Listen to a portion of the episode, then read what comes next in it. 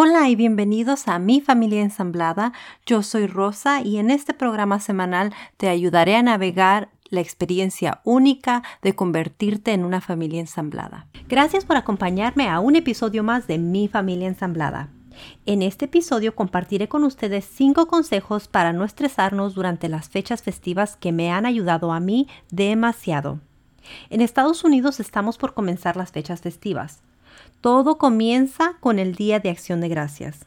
Y como sabemos, en las familias ensambladas cada situación es distinta, pero durante estas fechas suele ser un poco más complicado, por el hecho de que muchas familias tenemos que comprometer el tiempo que pasamos con los niños, las fechas especiales y como en nuestro caso la Navidad. Esto puede causar muchísimo estrés y frustración. Estos sentimientos son totalmente válidos, pero no obstante, quiero recordarte que no estás solo o sola. Te daré estos consejos para que estas fechas puedan ser un poco más fáciles para ti y puedas manejar tu estrés de mejor manera. Primero, déjame contarte cuál es nuestra situación este año. La madre biológica de mis hijastros decidió que este año ella quiere quedarse con los niños el Día de Acción de Gracias y la Navidad. Así que yo le ofrecí al papá biológico de mis hijos también tener el Día de Acción de Gracias y de Navidad, así la familia de nosotros no es dividida. Para ser sincera, para mí estos eran los días festivos más importantes del año. Sin embargo, decidí no estresarme y mantener mi paz interna. Ya el año pasado nos había sucedido lo mismo y lo que decidimos Jason y yo fue crear nuestras propias tradiciones como familia ensamblada, lo cual a los niños les encanta. El año pasado fue el primer año que pasamos estos días como familia ensamblada. Así que el primer consejo que tengo para ti es generar tus propias tradiciones. Es crucial mantener en mente que en una familia ensamblada es esencial saber ser flexible y creativo. Así que lo que nosotros decidimos hacer fue crear nuestras propias tradiciones. El fin de semana pasado fue nuestra cena de acción de gracias. Y acción de gracias no es hasta el jueves, o sea que nos adelantamos un poquito. Lo que hicimos fue que cenamos, pusimos nuestro árbol de Navidad y las decoraciones, todos juntos. Sí, tengo una sonrisa en este momento en la cara, pero no fue nada fácil y tuve que mantener la calma, ya que en la casa había un caos que no te puedes imaginar. Hicimos casas de galletas de jengibre, vimos una película, la de Ghostbusters, en casa, la original, la del 84, porque el domingo nos fuimos al cine a ver la nueva película y todos nos divertimos demasiado sin pensar en que el día que celebramos, el Día de Acción de Gracia, no fue el día que fue impuesto por el gobierno o la sociedad, como le quieran decir. No fue día feriado, como dicen. Cuando yo era niña, mis padres celebraban la Navidad desde el 24 de diciembre y nos quedábamos despiertos hasta la medianoche. Abríamos nuestros regalos, Jugábamos como hasta las 3 de la mañana o hasta donde el cuerpo aguantara. Y después nos íbamos a la cama. Usualmente los adultos ni siquiera dormían. Se la pasaban eh, tomando, bailando, eh, hablando, cantando. Era toda una celebración. Nos despertábamos hasta el mediodía del día siguiente y la celebración continuaba. Estas tradiciones se me hacían tan lindas cuando estaba creciendo y yo siempre quise enseñárselas a mis hijos y hacerlas nuestras propias tradiciones.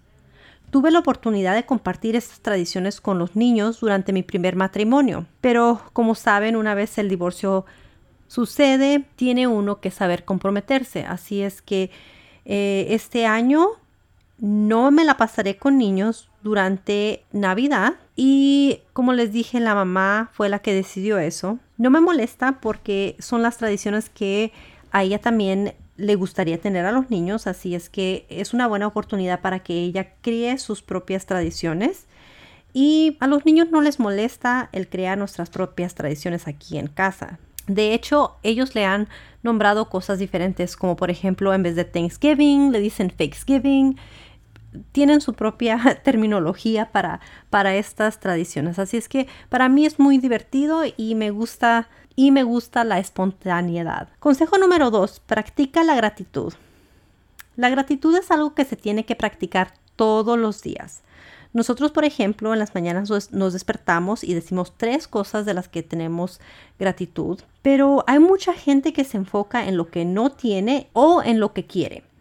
Se nos olvida dar gracias por lo que ya tenemos. Muchos de nosotros tenemos la mentalidad de carencia y no de abundancia y se me hace algo muy triste, pero muy importante y en este momento es el momento perfecto de comenzar. Aun cuando no estamos en el mejor momento de nuestras vidas, todos, absolutamente todos tenemos algo por lo que tenemos que agradecer. Así es que si aún no reflejas en eso, te invito a que lo hagas en este momento. Escribe tres cosas por las que te sientes agradecido o agradecida. Y durante el día, léelas y verás cómo te sientes mucho mejor en vez de enfocarte en lo que no tienes. Consejo número tres. No esperes perfección. Sé espontáneo. Te puedo decir que este consejo es uno de los más importantes. Yo soy una perfeccionista, pero el permitirme ser espontánea e ir con la corriente en vez de en contra de la corriente me ha ayudado demasiado. No todo tiene que salir perfecto. Yo era de las que tenía hasta un horario escrito. A esta hora se va a hacer esto, a esta hora se va a cenar, a esta hora se va a abrir regalos, a esta hora se va a comer el pastel. o sea, yo tenía un plan para todo. Y con los años he aprendido que nada nos va a salir a la perfección. Y uno tiene que estar contento de todas maneras y agradecer, como les dije, todo lo que uno tiene. No todo tiene que salir a la perfección todo el tiempo. Y cuando tienes tantos hijos es casi imposible. Siempre hay algo que sucede. Por eso mi dicho es, espera lo inesperado, porque siempre es así. Consejo número 4. Haz las cosas lo más fácil posible. En estas épocas hay una cantidad de cosas que hacer, pero si puedes simplificar las cosas un poquito, te será de bastante ayuda. Por ejemplo, en vez de dar regalos por los que tienes que estar pensando y ser creativo y buscarlos y ver si están en la tienda y si no los tienen en la tienda, esperar a ver si los puedes encontrar en línea. Y si los tienen en línea, si van a llegar a tiempo. Y si vas a la tienda tener que buscar el estacionamiento. Y bueno, tú sabes, ese caos de buscar el regalo perfecto. Por ejemplo, en vez de hacer todo eso, puedes regalar gift cards a las personas, digamos que si les vas a regalar a alguien que es fuera de, tu familia, eh, regalarle una gift card de Walmart o qué sé yo, de Amazon. Haz las cosas lo más fácil que puedas. Por ejemplo, también lo que nosotros hacemos es pedirle a los niños a que busquen su regalo en Amazon y lo pongan en el carrito y así no tengo que estar adivinando lo que quieren. Yo sé, yo sé lo que están pensando. Pero esto pierde la magia de la Navidad. Yo lo sé, pero prefiero quitarme ese peso de encima y después ver sus caras de decepción porque yo no les regalé lo que ellos quieren. Obviamente yo no estoy a la onda porque ya estoy grande de edad, como ellos dicen. Ya soy una ruca. Pero lo más fácil que puedo hacer las cosas, o sea, quieren ellos el, el dinero en efectivo, es más, les doy el dinero en efectivo. Pero ellos se han puesto también muy bien, en buen plan en hacer lo que, lo que les acabo de decir, poner su regalo en el carrito, todavía se los envuelvo. Ellos ya saben más o menos lo que van a recibir y también les doy una cantidad exacta. Les doy una cantidad exacta de lo que pueden gastar a cada uno de ellos. Y así tampoco me tengo que estresar sobre el dinero. Otra cosa que hace las cosas un poco más fáciles es que nosotros ahorramos durante todo el año para cuando llegue la Navidad y así no nos sentimos súper gastados a fin de año. Creo que eso también es importante porque muchas a veces, y digo más las mujeres que los hombres porque hay que ser sinceras, a nosotras nos gusta gastar, gastamos de más y después llega el fin de año y nos sentimos fatal. Así es que mejor hay que simplificar las cosas, hay que ahorrar desde un principio. Otra cosa que a mí me encanta hacer es cocinar durante la Navidad y el Año Nuevo, pero también me gusta pasar el tiempo con los niños y con mi pareja. Así es que si puedes hacer algún cambio para hacer las cosas un poco más fáciles para ti, hazlo. Por ejemplo, yo hago tamales todas las navidades y también hacía el postre y el champurrado y este año dije no, este año voy a hacer los tamales, vamos a comprar el pastel de la panadería ya hecho y en vez de champurrado vamos a tomar rompope sin alcohol que voy a comprar en la tienda. Como les dije, no todo siempre tiene que salir perfecto y no hay problema con hacer las cosas un poquito más fáciles para ti. Consejo número 5. Practica el autocuidado aún en estas fechas donde hay tanto que hacer. No hay que olvidarnos de tomar una pausa y cuidarnos a nosotros mismos. Busca un tiempo en donde puedas leer, meditar, conectar con la naturaleza, entre otras cosas. Si tienes alguna duda de lo que es el autocuidado, te invito a que escuches el episodio número 30 en este episodio tuve la oportunidad de hablar con Laura Olivia, coach personal, sobre el autocuidado y las 10 trampas que hay veces que se nos presentan. Una manera en la que yo estoy practicando el autocuidado es haciendo estos episodios un poquito más cortitos para tener el tiempo para pasarla con los niños y atenderlos a ellos. Ya que mañana se van a la casa de los otros padres y nosotros nos vamos a la playa.